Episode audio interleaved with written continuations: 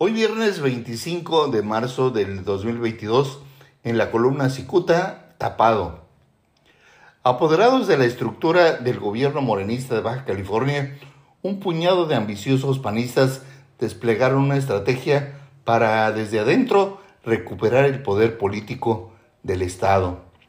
Cicuta refirió el pasado lunes que los blanqueazules enquistados en el actual gobierno que encabeza Marina del Pilar Ávila ahora mismo buscan tumbar al secretario general de gobierno Catalino Zavala Márquez.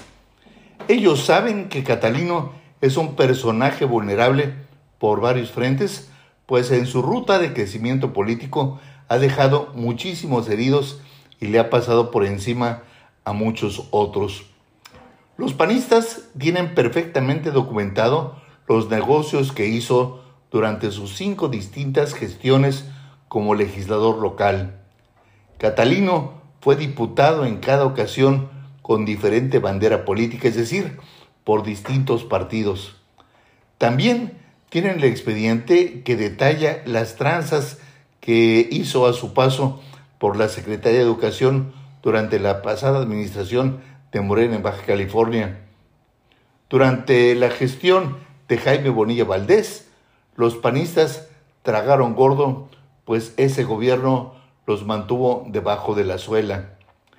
El escribiente no entrará en detalles sobre la identidad de los estrategas blanqueazules que maniobran para tomar decisiones importantes.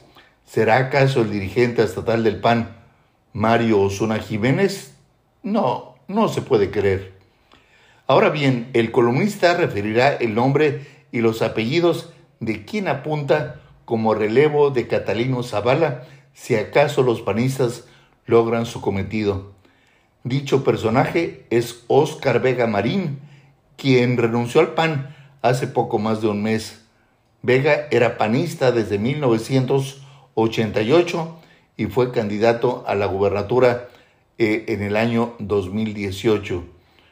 Hoy es un expanista que apunta ser el próximo secretario general de gobierno. Muchas gracias, les saluda Jaime Flores.